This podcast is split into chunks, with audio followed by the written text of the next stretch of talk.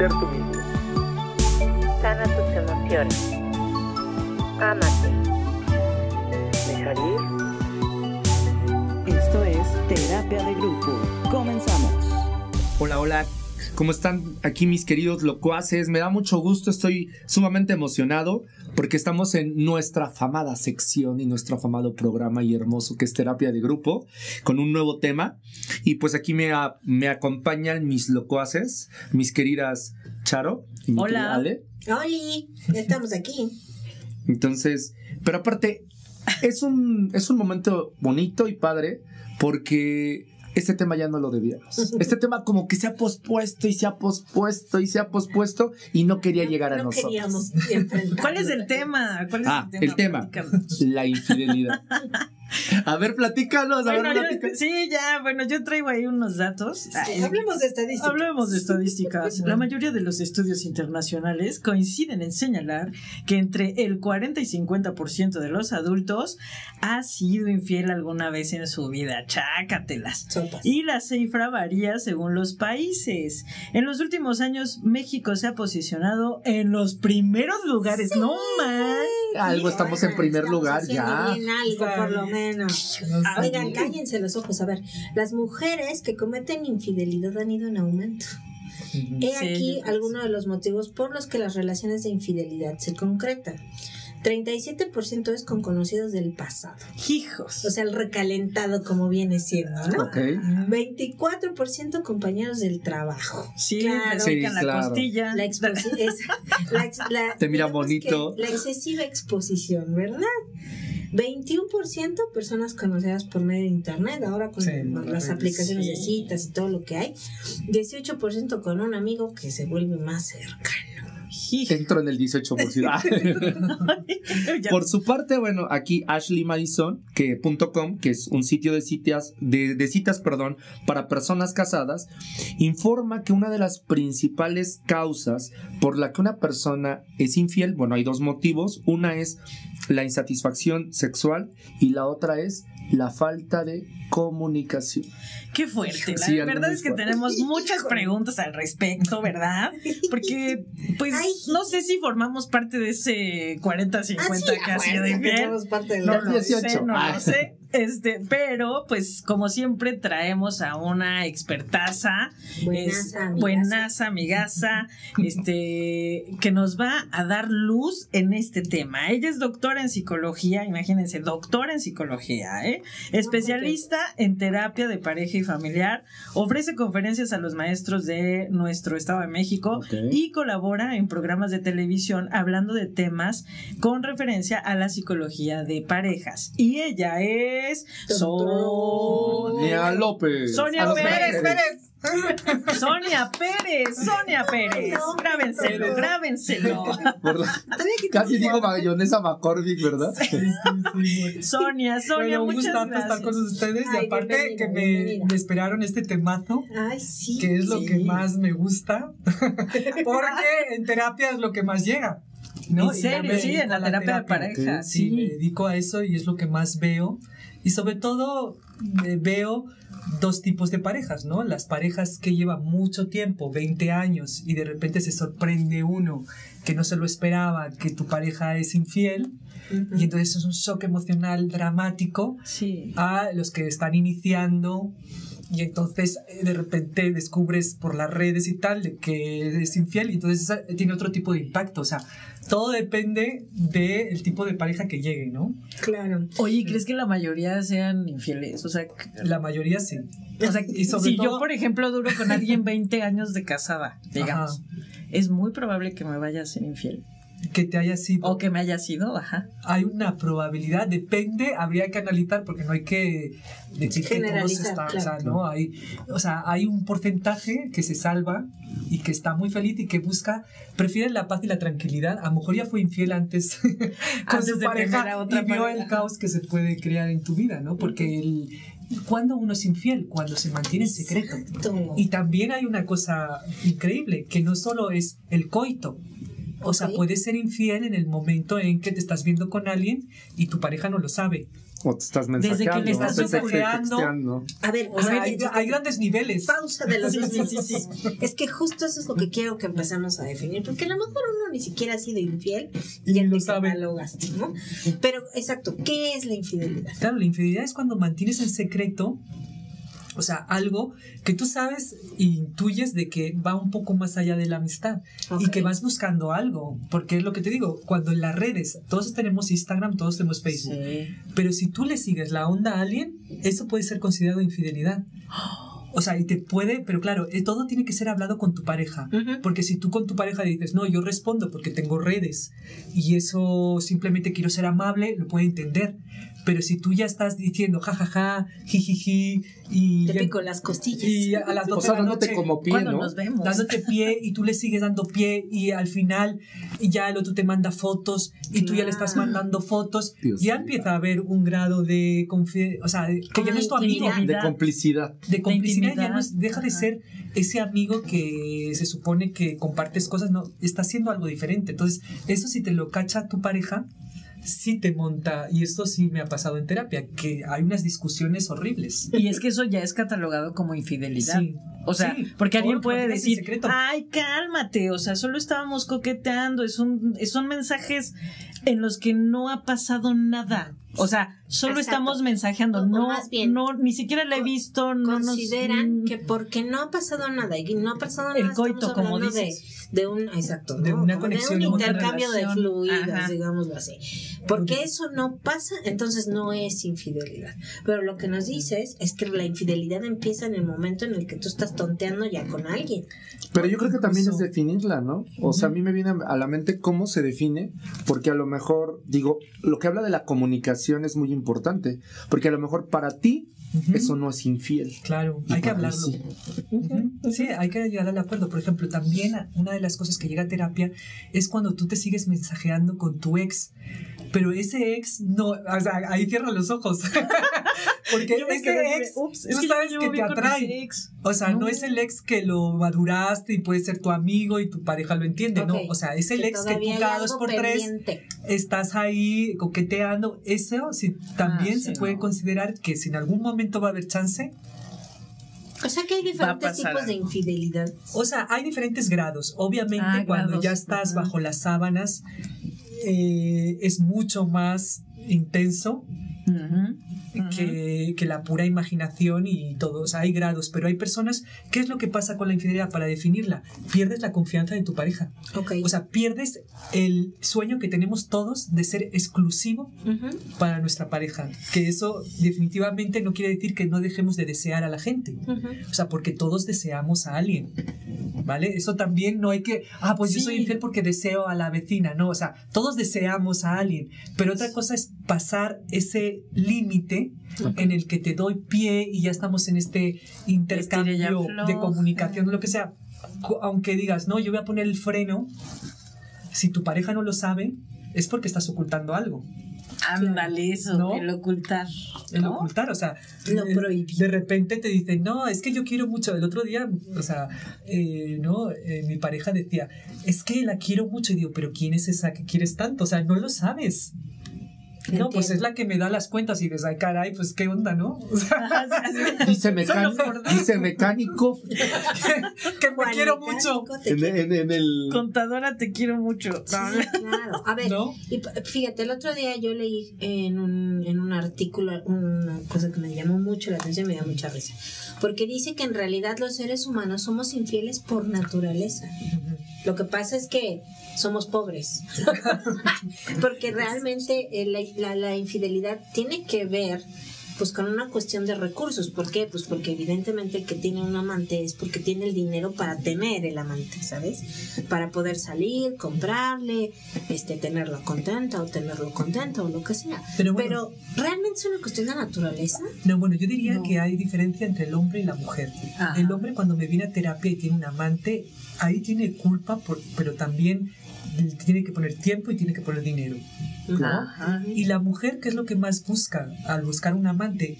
Busca una aventura amorosa. Alguien, o sea, un volver a sentirse ella deseada. Algo sentimental. Algo más sentimental. El hombre busca, o sea, y por eso digo que son diferentes las consecuencias en los hombres y las mujeres. Ok. O Pero sea, no ha cambiado eso. Espera, espera, que termine lo de las Ah. consecuencias. Eso es interesante porque el hombre cuando tiene un amante le tiene que aparte aportar sus recursos. La mujer no. Ok. La mujer no pone sus recursos, no pone su dinero, no pone, bueno, solamente que te Exacto, vayas solo al, pones el a lo tiempo. bombing y entonces tú estés dando cheques porque eso pasa, ¿no? El Sí, o que, o que estés Que siendo infiel Cuba. con el colágeno, ¿no? A lo mejor. colágeno te pone Sí, un col no, o sea, Con digo, no, no, no, joven. digo con alguien más joven que a lo mejor O sea, lo que tú dices, no, pues ¿no? yo te picho, yo te Sugar daddy la mujer. o Bueno, esos son, mommy. esos son Que eso menos es- casos. ajá, ajá, o sea, en exacto. general la mujer busca un, o sea, si está casada, busca una aventura amorosa, pero no tanto busca eh, separarse de su marido. Y yo digo que los que se separan son los que realmente están muy mal. Y es lo que dice de alguna manera eh, esto, que el amante funciona porque son encuentros definitivamente pocos. Eh, no están en la rutina, no pagan el gas ni la. No pide que luz. planchen. No, o sea, simplemente la pasas súper bien No en te el motel. cocinar. Este que, oye, por eso subieron los niveles, o sea, los de los moteles, cada vez les va mejor, ¿no? Hay que montar un motel. Oye, sí, es un gran Es negocio. que gran. Yo tengo una pregunta, ¿qué es un motel? Ah, pues ahí te llevamos en una. Pero definitivamente, eh, o sea, es un encuentro que en el que te perfumas, sacas lo mejor, ¿no? Pero Sí. eso no es real. Sí, ¿no? exacto. Y normalmente dicen que duran dos años los amantes. O sea, y ya definen ahí si queda, si cambian. O sea, o hay gente que dura más porque son unas. O menos. Oye, porque son unos pringados. Oye, porque son unos pringados. Nos quieren buscar otro. A ver, Ándale. A ver, no te rías, Ana. Ah, es que te voy a decir, Sí. eh, justo estábamos hablando un poco antes de, de iniciar la charla, de que es como los alcohólicos, ¿no? Este, hola, soy fulano y soy alcohólico, hola, soy fulano y soy infiel, ¿no? Exacto. Y entonces eh, yo lo que decía es que yo mucho, mucho tiempo, que no, me, no es que lo piense ahora, pero mucho tiempo realmente lo pensé y yo decía, no, yo no me involucro en una relación de pareja porque no sé ser fiel. ¿A qué me refiero? A que, a que soy más fiel a mis instintos, ¿sabes? O sea, es decir, puedo estar con alguien que no quiere decir que esté mal o que tenga problemas de pareja o lo que sea, pero también es cierto que si hay alguien que me atrae y, ese, y esa atracción genera algo más, no me, no me la pienso, ¿sabes? O sea, sí soy de vamos a vivir la vida, solo se vive una vez, ¿no? Y entonces, todo, o sea, ¿por qué, ¿por qué esa línea de pensamiento? Porque yo muchos años, muchos años, era la otra parte, era la parte con la que eran infiel, ¿sabes? O sea, que te engañaban. Eh, no, pero digamos que yo era la amante y entonces yo era la que vivía la parte feliz que decíamos, ¿no? ¿Por qué? Pues porque no le tienes que cocinar, lavar las camisas, a soportar el mal humor matutino, este, lo que sea, ¿no? A ti te toca el momento chido, Happy, este, ver lo- la parte simpática del muchacho, ¿no? La parte dadivosa del muchacho, ¿no? O sea, y entonces era como el de, ay, ya me aburriste, vete a tu casa a darle la lata tu mujer, ¿no? Yo estuve muchos años en esa, o sea, esa es la, esa es la verdad. Y entonces para mí era suficiente y yo decía, pues así estoy bien, ¿no? Esto es lo que está bien. Pero claro, si lo analizas, ¿qué pasa? Pues mis relaciones han sido así. Y entonces, evidentemente, yo he estado con personas que no solo están conmigo. Y esa sensación es horrible, o sea, el sentir, porque te trae, digo, ya no, pero en su momento fue el no soy suficiente, no soy suficientemente guapa, no soy suficientemente buena, eh, no soy suficiente para que él solo quiere estar conmigo. Y es que hayas dado en la clave. Cuando no te sientes suficiente o valorada o merecedora, acabas en este tipo de relaciones. Exacto, a eso me refiero. ¿Por qué? Pues porque yo vivía las dos, las contrapartes, ¿no? O sea, es decir, al no sentirme suficiente en una relación con alguien que se la pasaba como mariposa, ¿no? Este, buscando florecillas por todos lados. Entonces yo me convertía en la otra parte y entonces yo decía, ah, pues a mí me vale sombrilla, porque no hay una relación, porque no hay una intimidad, porque por eso me reí, porque dices, normalmente los amantes duran dos años. La, la verdad es que no, yo he estado mucho tiempo. Bueno, pero con uno. O Sí. sea, uno detrás de otro, eso es otra cosa. No, no, pero yo con uno ¿Eso qué es? Eso ya es putería. bueno, pero no, o Eso sea, ya es que te pasaste. Pero bueno, los dos años Es- es porque No lo podemos daría decir aquí. el enganche bioquímico del enamoramiento. Otra cosa es que te apegues Anda, sí. a esa sensación de que ya eres parte de mi vida, que eso es otra cosa. Yo conozco muchos casos de, de lo que tú dices, la casa chica y la casa grande, ¿no? O sea, y permanecen así sí. toda la vida. O sea, la, la mujer oficial y la amante, ¿no? Hasta yo he visto en Sí, terapia de que el hombre dice, pero no te quejes, ella solamente es de entre, o sea, de fin de semana, tú eres de todos los días. O sea, y ahí Sí, hay sí, un acuerdo. Deberías, de, deberías ¿No? estar contento. Wow. Estar Se contenta. está ¿no? saliendo Si a ti te barato. toca, tú eres Pero la lo que se ha descubierto Sí, es que ándale. Eres la catedral. Lo que se ha descubierto es que bioquímicamente a los dos años, un año o dos, ya no hay tanta emoción, ya como que es el apego.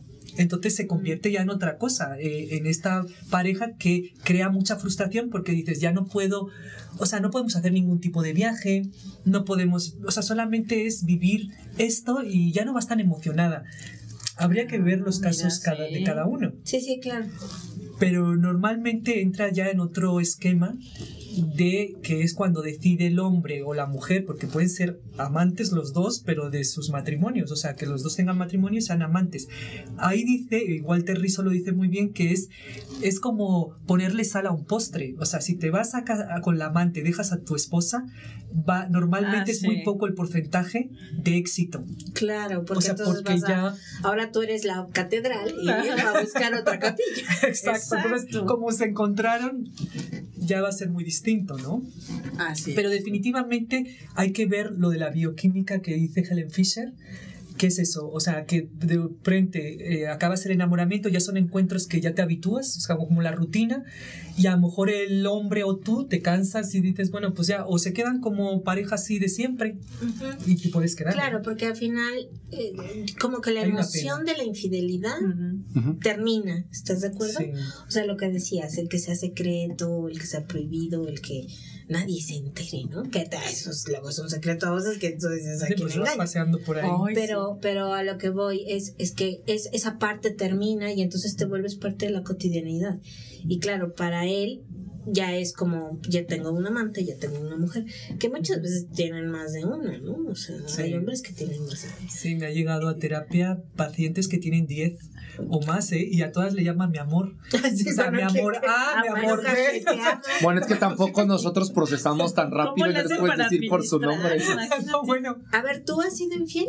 Sí. exacto. Pero me viene a la mente que decías esta parte del oculto.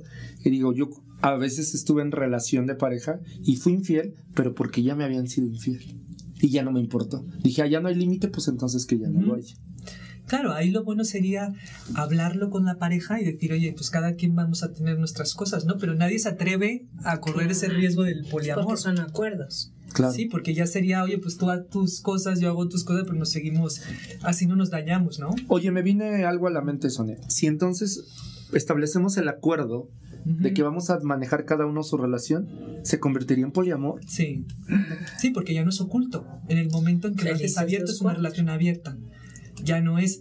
Aquí lo, lo importante de, y sobre todo de la infidelidad, es que cuando la descubres, lo que se rompe es la confianza. Claro. Entonces dices, lo que siempre hacemos todas las personas que me vienen a terapia es, eh, hay una destrucción de tu identidad. O sea, eh, pierdes, lo primero que haces es contra ti misma, o sea, en este caso las mujeres, ¿no? Sí. Es decir, algo me falta, me, me tengo que operar, ya no soy sensual, eh, qué es de mi vida, qué es lo justo, o sea, si esta persona era mi mejor amigo, todo, ¿qué onda ahora como proceso? O sea, no es así que, o sea, que mi pareja, que es un aburrido de lo peor, eh, de repente anda... Anda por allá. O sea, con, ¿no? tiene, sí. contándome los cachos. ¿Cómo procesas todo Pero entonces eso? lo primero que te pega sí es tu es contra ti autoestima. misma. Ok. Ya luego elaboras lo emocional y entonces yo siempre les digo, no tomen decisiones por lo menos en los primeros, en la parte emocional, porque mucho dice, pues te vas y te largas, ¿no? Y o tal cual. O sea, procesen, claro que duele, eh, hay que poner espacio y todo, pero no tomen de decisión, muchos se divorcian en esos dos, Sí. eh, o sea, toman decisiones muy drásticas. Y también depende también de la personalidad, o sea, hay personas que son muy de valores y es imposible, o sea, cuando te la han puesto ya no te recuperas nunca, o sea, el resentimiento queda, tal. Y hay gente que somos, pues como tú y yo, más emocionales, Ujú. Ale, y decimos, bueno, a todos nos puede pasar, venga, Claro. va, otra oportunidad, y ahí no la vuelven a meter, ¿no? Pero, Pero entonces sí se puede superar una infidelidad. sí se puede superar. Pero eso es muy complejo, ¿Cómo, ¿no? cómo se dilema. puede? ¿Cómo? A lo mejor, Sí. obviamente yo sé que es todo Que es un lo que trabajo yo. muy fuerte, pero este, así como lo básico, Mira, primero tiene que haber que las dos partes quieran. sí. Porque si uno es, ay, es que yo me muero por ti, y la otra persona no se muere por ti, pues no, no o sea, no solamente Claro. por las Que propiedades, haya- o que por la familia. algo que arreglar. Sí, o ¿Estás de sea, es importante que los dos quieran restablecer el vínculo y que el que has tenido el amante, que yo no digo víctima y victimario, eso Sí, me da mucha flojera, yo digo que los dos tienen su responsabilidad. Si tú te decides quedar, Sí, es tu claro. responsabilidad, o sea, no nos hagamos tontos, ¿no? Sí, Porque así así de es. víctima, o sea, a mí me encanta y fui a una terapia yo en la que la víctima decía, es que él es el malo, ¿no? Él es el que hizo. Y digo, bueno, ¿y tú quién eres Dios para decir que él fue el malo? Sí, o sea, para pecador. pecador. O sea, todo Sí, esto es la ética moral que nos han infundado en la religión. Y claro, Ajá. ahorita las mujeres no somos excomulgadas ni apedreadas en, ¿no? Como, Como en otras claro. civilizaciones, ¿no? Por eso ahora hay más infidelidad femenina. Sí, Exacto. O sea, porque Pero entonces lo primero es decir, ¿sabes qué? Pues sí le quiero seguir apostando los a dos, esta relación. los dos le ambos, tienen que exacto. apostar a la relación. El que, o sea, el que fue infiel tiene que haber un sincero arrepentimiento, o sea, no de perdóname, tal, o sea, tiene que ver que en él, la Sí. verdad, Que no sea él, es que así soy. Claro, no, ese- sea, ese No, ya no pues es- no, ese ya mejor adiós, bye. No, pero a lo mejor por el sentimiento de culpa dices, me siento mal, pero no hay una actitud de quererlo remediar. eh, claro. Y lo más importante lo que acabas de decir, que sienta culpa, o sea, que sienta que, porque todo estaba secreto y ahí no había culpa. Todos los encuentros, ¿no? Se lo están pasando de pelos, pero cuando te descubren ahí viene la culpa, ¿no? De decir, ay, me cacharon. Sí, y entonces a lo mejor por eso que yo siempre digo que, que cuando juegan con la infidelidad, a todos les digo, los van, tarde o temprano, los van a agarrar. Los van a cachar. Los y aparte te vuelves, digo, yo como hombre sí me volvería territorial. Me, me estaba recordando ahorita que hablaban de una, una, una relación que tuve, que este, ¿cómo se llama? Que me dijo, no vamos a prosperar en esta relación. Le dije, no, no, tú y yo no vamos a ir a algo formal. Ujú, Y la tenía muy cercana a la persona. Terminamos ujú. Y a los dos meses andaba con alguien. No, yo me puse, o sea, y de verdad a mí no me importaba la relación, pero ahí me di cuenta que sí me importaba. Hasta le escribí en redes sociales, dije, a la, a, a- a la pareja, dije, oye, mira esto, o sea, porque ya me di cuenta porque por esa parte de, territori- de- de territorialidad. Pero bueno, ahí eh, está- estabas más bien actuando desde el ego, ¿no? Desde Sí. el ah, Sentido de pertenencia, un rollo así, ajá, o sea, como, como si acabas de tronar conmigo, o sea, deberías de estar destruida en lugar de andar con otro. Ah, es que no terminé porque le yo le había sido infiel. Bueno, es Entonces que, no me, no, no me importaba. Claro, no era tan. Entonces sí digo, fue tu ego. Sí, fue así cuando La infidelidad tiene que ver con el ego, porque también igual Mira, es mucho de levantarte Pero el ego, ¿no? lo que digo, algo más interesante aún. Ajá. La infidelidad es la búsqueda de un nuevo yo. Es como que de repente surge en ti la adrenalina, el, el te pones a poner guapa o no. O sea, Sí. surge un nuevo yo. Ok. O sea, yo le diría a todos, desgraciadamente, señores. todos tendríamos derecho. Vamos a ser infieles. A tener un No. amante. Es como una motivación. Es como un resurgir después de no sé cuántos mil años. De repente dices, no manches, o sea, hago detalles, me desvivo por alguien. O sea, ¿qué me está pasando? Le gustó a alguien. le gustó a alguien, me desea a alguien. Esto hace mucho que no pasaba. Entonces, hasta el más santo, Ujú. Puede llegar. Le puede pasar. Sí.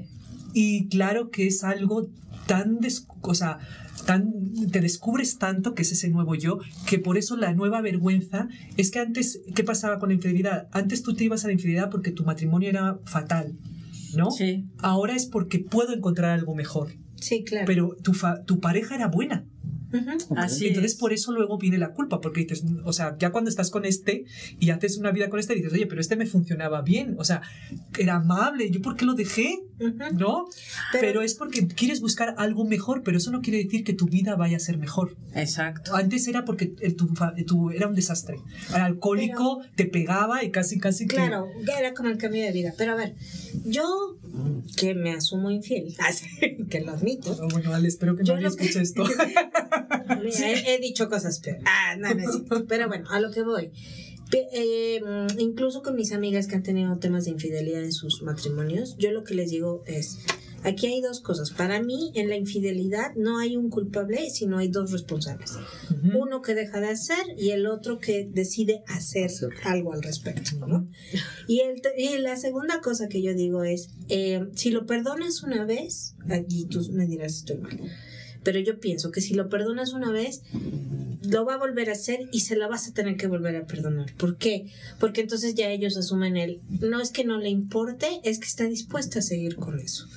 Y entonces lo he visto, o sea, y no porque yo soy muy sabionda del tema, que tú eres la experta, pero yo lo he visto en las parejas. Cuando la mujer perdona una infidelidad, el güey lo vuelve a hacer y además es como el de, ah, pues porque me la vas a perdonar, ¿no? Sí, bueno, el sistema patriarcal, que es lo que yo siempre digo, es, era que es, es increíble, ¿no? O sea, porque el hombre con el dominio y el poder, eh, o sea, tiene la capacidad, y esto ya bien histórico, ¿no? De que la mujer perdonaba porque realmente, o sea, estar sola era casi, casi... Entonces, Sacrilegio. ¿no? Eh, Entonces, pero hoy lo que yo estoy viendo es que afortunadamente la mujer ya tiene eh, sus, o sea, su capacidad, todo esto, y entonces cuando dice hasta aquí, ¿no? Que yo lo que veo en terapia. ¿Qué pasaba antes? Que la mujer luego luego compensaba. O sea, esto es lo típico que tú fuiste infiel y al rato te están subiendo a la cama tu desayuno y esto y te están dando un beso. Entonces dices, no, pues esto está permitido, ¿no? Yo siempre digo que no compensen. O sea, ¿qué decir? No compensen una acción mala. Es que es como un hijo, ¿no? Acaba de reprobar y le estás comprando ya la moto. No puedes compensar. Y lo malo es eso, cuando por tu miedo, que es lo que nos pasaba a las mujeres, por el miedo, luego, luego decíamos, venga, va. Yo quiero estar contigo, te amo, y tanta desesperación que yo digo que psicológicamente cuando ves a alguien que se, de, o sea, se desprecia tanto como decir, venga, pero quiero que te quedes conmigo. Sí, ya me lastimaste, me fuiste infiel, pero no importa.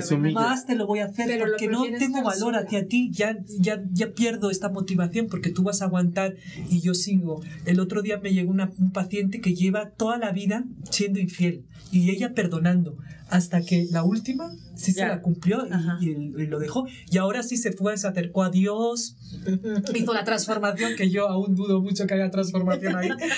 Pero bueno, él contaba una historia de vida que, que la verdad estuvo padre escucharla en la que toda su vida él se sintió que no era suficiente, muy hipersexualizado desde pequeño, lo violaron los primos, luego de prostitutas, o sea, ya es un desorden que cómo vas a ser una persona normal. Totalmente. O sea, si ya te violaron de chiquito y todo esto, yo ya digo que Sí, esto es un desorden temas. total. Ella lo entendía y eso que el hombre, yo decía, madre mía, ¿este cómo consigue tantas mujeres? Pero él desarrolló la habilidad de ser muy, aunque es feo, desarrolló Ajá. la habilidad de ser muy, y aparte el dinero, ¿no?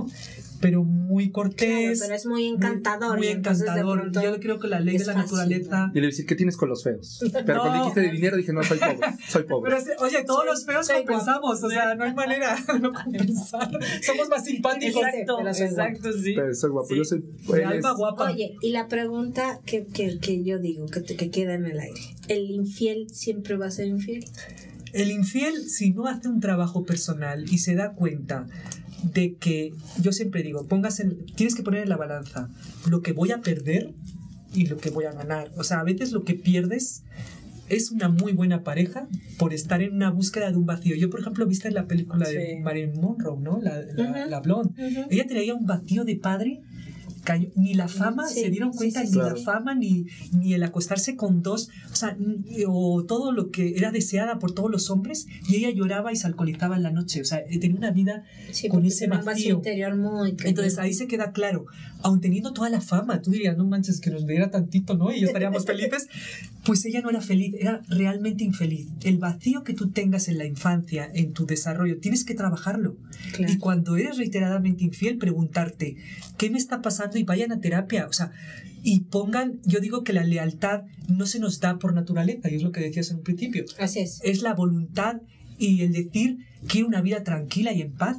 Sí. Y quiero la es. monogamia para estar tranquilo y, Y en es paz. una decisión. Es una decisión, Totalmente. absolutamente. No es, o sea, todos querríamos eh, tener amantes, o sea, porque dices, no manches, te la pasas re bien, pero porque valoras lo que tienes, quieres una vida, ¿no? Una vida de conexión, que yo digo que es pasar diferentes etapas. ¿no? Así de repente ya llega un tiempo que dices, no, pues la sexualidad no es lo máximo, pero es otro tipo Pero de etapa.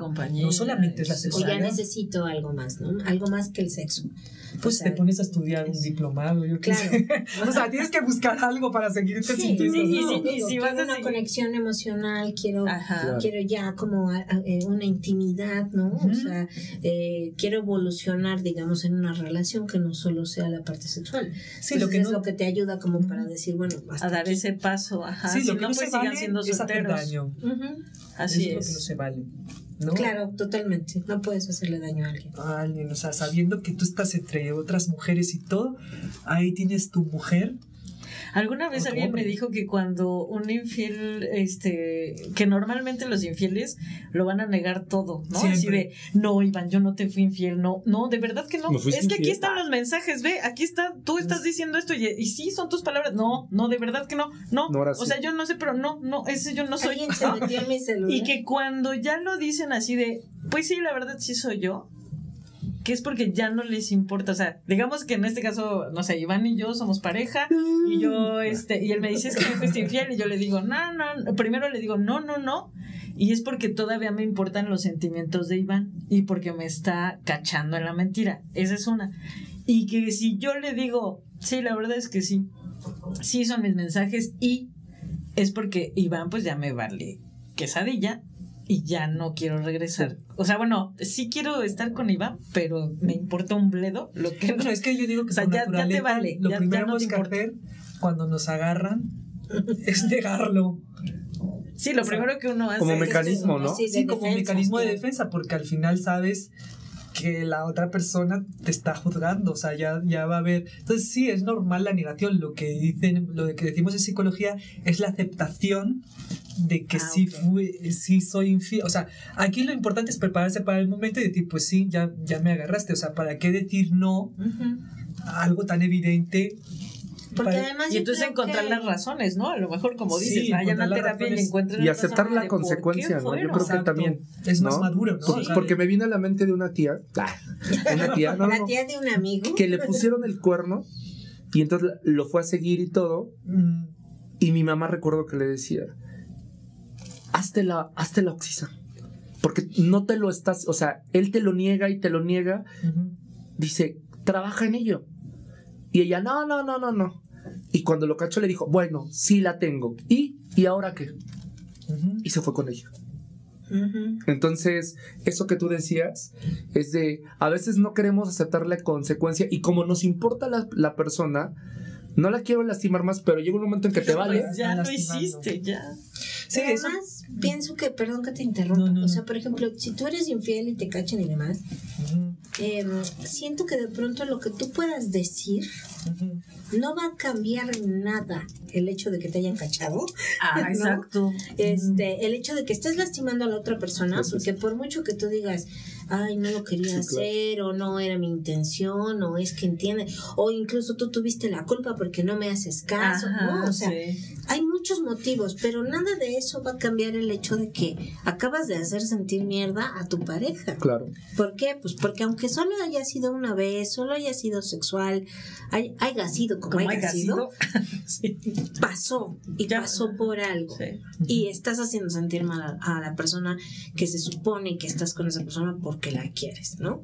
Entonces, eh, insisto, o sea, de nada te vale aceptar el, pues sí soy infiel, ¿no? O sea, es como decir, ¿y? O sea, haz algo al respecto, lo que tú dices, ¿no? Ir a terapia, arreglar tus problemas y sobre todo de fondo, o sea, eh, la infidelidad es a lo mejor solo una red flag, pero definitivamente traes más temas atrás que tendrías que arreglar e ir a terapia. Eso Sí, es lo que yo dicen que el, bueno, cuando no te los no te lo esperas, ¿no? Eh, lo primero que te viene es como un estrés postraumático muy fuerte, es como si te atropellara un camión Wow. y entonces tienes que recuperarte, o sea, no es tan fácil, es como estar en cuidados intensivos emocionales, o sea, sí es muy fuerte el shock emocional hasta el punto de que normalmente la gente esos días ni, ni se encuentra, o sea, pierde la orientación, eh, sufren como si fuera lo peor que te podía haber pasado, ¿eh? O Sí, sea, sí, no hay que minimizar el efecto porque tú no te lo imaginas, tú estás en tu vida feliz, en tu, con toda la Sí. confianza y de repente dices, órale,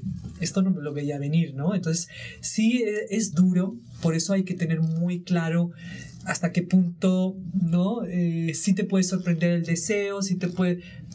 Pero haces a tu pareja el peor de los daños, ¿no? Entonces, el- la negación y todas estas cosas es como, o sea, yo digo que a veces tiene un nombre, gaslighting, ¿no? O sea, es como Ujú. si no tuvieras, estoy dudando hasta de tu juicio, ¿no? O sea, está lloviendo y te digo que está soleado, o sea, a ver, ¿qué Te onda estoy con...? haciendo pensar que Sí, tú eres la que, que tú estás problema. Loca, tienes el porque- problema, o sea, tú eres una celosa y andas buscando mis mensajes, ¿no? Yo por eso nunca reviso el celular. Sí, más Oye, vale. porque el que busca Sí, no, el que encuentra. busca Es un área de encuentra. Sí, puedes es ver una Muy privada, conversación que a lo mejor no pareciera que no es que es inocente, pero para ti es algo. Bueno, y algo es tiene que feo. quedar claro. La infidelidad hay que tener claro que es hacia uno mismo. O sea, uno está siendo infiel a sí mismo, o sea, quiere todo en este mundo, como todo está permitido y todo es, yo digo ya del fast track, o sea, ya estamos en Sí. un amor muy, mm, o sea, Muy muy, de- desechable, sí. ¿no? Entonces dices, ah, ya no me fuiste útil, te Adiós. dejo. Entonces yo digo, bueno, pues ese amor no fue de verdad. ¿no? Claro, es mejor toda ser la sexualidad y la pasión no se puede mantener siempre. Ujú. Entonces también hay que ubicarse en relaciones largas, lo tienen más difícil, pero sí se puede, o sea, no todos hay que pensar, no, pues este seguro que fue infiel alguna vez, no pueden haber durado tanto tiempo, o ella, ¿no? Ajá, sí. Me acuerdo, ahorita me, me hiciste recordar que hace mucho tiempo conocí a una pareja de señores que estaban cumpliendo 60 años de casados. No eran tan, más bien se casaron como muy jóvenes, ¿no? Y entonces me acuerdo que yo le pregunté a la señora, no al señor, que se veía que había sido eh, canela fina, dice mi mamá. Y entonces le pregunto a la señora, ¿y cuál es el secreto para mantener un matrimonio por tantos años, no? Y el que me contesta es él y me dice que me soportó todo. Y además lo dijo con orgullo, ¿eh? Y la señora, mira, callada y así. Yo dije, qué cañón, porque pues sí se ve que fue un hombre Que fue un canijillo. canijo. Entonces imagínate que su orgullo, Que se pasó de lanza. el orgullo Sí, sea eso- que su esposa les No, pero eso es el pan de cada día y sobre todo de nuestras madres, abuelas. Abuelas, sí, Que yo tengo ahora una chica en terapia, bueno, de 71 años, una chica, ¿sabes? Sí, Pero. Oye, ya enferma de todo y, y lo único que me habla de terapia es lo canijo que fue su marido. O sea, el desprecio que sintió continuamente, que cuando ahora se siente un bulto, ella siente es que él podría estar con otras. Y, y él tiene que estar pendiente de mí. O sea, cuánta falta de amor, de, de todo eso y todo lo que va propio. cargando, ¿no? Pero bueno, esa es la parte de muchas mujeres, lo que digo, que afortunadamente que nuestras hijas, que nosotras, ¿no? Sí, ya somos otra Ya somos otra generación. generación, que si nos dejan no pasa nada, o sea, sí pasa el dolor, Sí. Pero al final dices, oye, no eras para mí, eh, habrá Sí, pero, otra pero ya oportunidad. tienes más valor de decir, Pero duele. agarro mis maletas. Bye, sí, claro. Sí, Totalmente. totalmente, duele. No lo hace menos doloroso, pero por lo menos ya tenemos la referencia para... Sí, tomar hay una decisión. bueno, ahorita me vino a la mente, hay una película, Los Puentes de Madison, Ah, qué bonito. que digo, ella como está en un matrimonio de tantos años y, y en nada, en un fin de semana que él se va a la feria con sus hijos. Encuentra a Clint Eastwood, ¿no? Que, Que además digo, es Clint Eastwood. que digo, eso le claro, pero todas en esa película cuando ella tiene, toma la, sí, nos encontramos en la Sí. esquina y nos vamos, Sí, claro. no pudo, Se o las sea, la vamos a- moralidad. se las vamos a espolear porque ese es el final. Y creo que todas las que hemos visto esa película deseamos que se vaya con Clint Eastwood. Claro, como que se vaya con el fotógrafo, el Sí, artista, ¿no? que disfrute de la vida. la aventura. pero era más, ¿qué es lo que le suele pasar? Las parejas, aunque tienen amante, al final dejan al amante porque pueden más lo que te iba a decir. el patrón tradicional hegemónico, o sea, el, del hombre con la mujer de toda la vida Y la familia. y la familia. sí. Entonces, eso es lo que le pasó a los puentes de Madison. La gran mayoría ahorita están sufriendo eso. O sea, el duelo del amante porque tuvieron que decidir por la familia y, y eso, que es otro duelo, ¿eh? El duelo del amante. Wow. Qué fuerte. Hablaremos de eso en otro Ándale, está interesante. Tu Sí, tú vas a venir. Sí, exacto. Oigan, a ver, vamos a pasar a nuestra gustadísima sección que se llama Lo que no sabía que ahora sé, porque tú también participas en esta sección. Entonces, ¿quién quiere empezar? Para que no digan que yo elegí. Yo. Ay, Se va a robar mi frase Lo seguramente. que yo pero- estaba pensando, bueno, lo importante es, este, antes de ser infiel, es eh, hacerte la pregunta o, o poner en balanza qué es lo que vas a perder al, o sea, qué vas a perder con lo que vas a ganar, según, ¿no? A ganar. Y lo que yo también siempre he pensado es que cuando eres infiel realmente te estás engañando a ti mismo. O sea, eso yo también lo he pensado, pero ahora lo, lo reafirmo y lo confirmo. Eso, me quedo con esas dos. Muy bien. Tú. Me quedo con la idea de lo que dijo de que ser infiel es una búsqueda de un nuevo yo. O sea, digo, ¿qué es lo que quiero descubrir? ¿Qué es lo que voy a experimentar de este nuevo yo? Si yo me hubiera quedado con, pienso ahora, yo a mis 40 años, si regreso 10, es muy diferente como yo vivo la vida y la sexualidad y como yo pensaba de cómo la vivo hoy. Y digo, ¿qué hubiera pensado? O sea, sí con todo lo que ha pasado, lo que he vivido, experimentado con un nuevo yo. Mm, Exacto. Sonia. Sí, bueno, yo también pensando en el tema de hoy de la infidelidad, eh, yo cuando me fui a otra pareja, creo que es lo que dice, abrí mi universo, o sea, estaba muy metida en el miedo, en el hacerme poca cosa, y eso fue el renacer, ¿no? De a mis 40 años, de atreverme a tantas cosas, o sea, hasta ir a la Ciudad de México y regresar, o sea, todas las oportunidades que me ha abierto un simple amor que fue pasajero. Pero me abrió todo un universo. O sea, que yo digo que a veces uno no espera ser pecador, pero por algo pasan las cosas. Entonces, también a veces mucho aprendizaje, ¿no? Y, y, y da- y agradecer mucho, porque no siempre todo va a ser para felicidad. Totalmente. O no todo es malo. No todo- Por cierto, Ajá, oye, tus exacto. redes sociales, antes de que se nos Sí, vaya bueno, el tiempo. Instagram, pero Sonia, y en Facebook Sonia Pérez Rodríguez. eh, psicóloga clínica, porque hay varias. Tomen nota para que sepa. Yo me quedo, híjole, no sé, yo siempre había pensado que el ser infiel era más bien ser fiel a mí mismo, o sea, es decir, eh, a lo que yo deseaba, a lo que yo sentía en el momento, a lo que me impulsaba a tener esta idea. Creo que hoy me llevo más el tema de, de qué, qué necesito trabajar, ¿no? Dentro de mi historia eh, que no he resuelto o que, bueno, que creo que ahora soy, es- eh, soy muy diferente, o sea, ya no soy esa persona, ya no soy esa Alejandra del pasado. Sí. Pero este, en efecto, tiene mucho que ver con lo que ya trabajé y qué más necesito trabajar para no volver a, a- o para no tener ese tipo de relaciones o, o para no caer en ese tipo de relaciones, ¿no? Que, que en efecto tiene que ver con todo, con todo un pasado. Y pues, ay, qué bonito. Y pues bueno, eh, pues ya para despedirnos, les queremos dejar una recomendación, eh, un soundtrack de tu vida.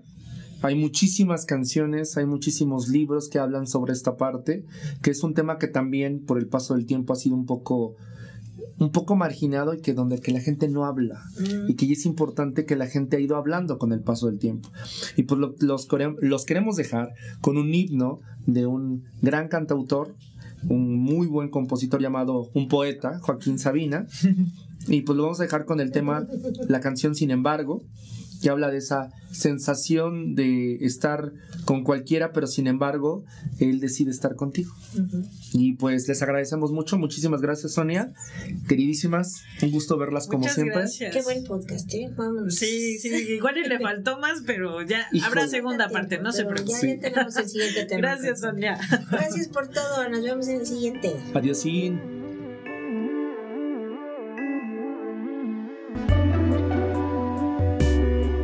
Esta fue una producción de Estudio 606. La evolución musical comienza.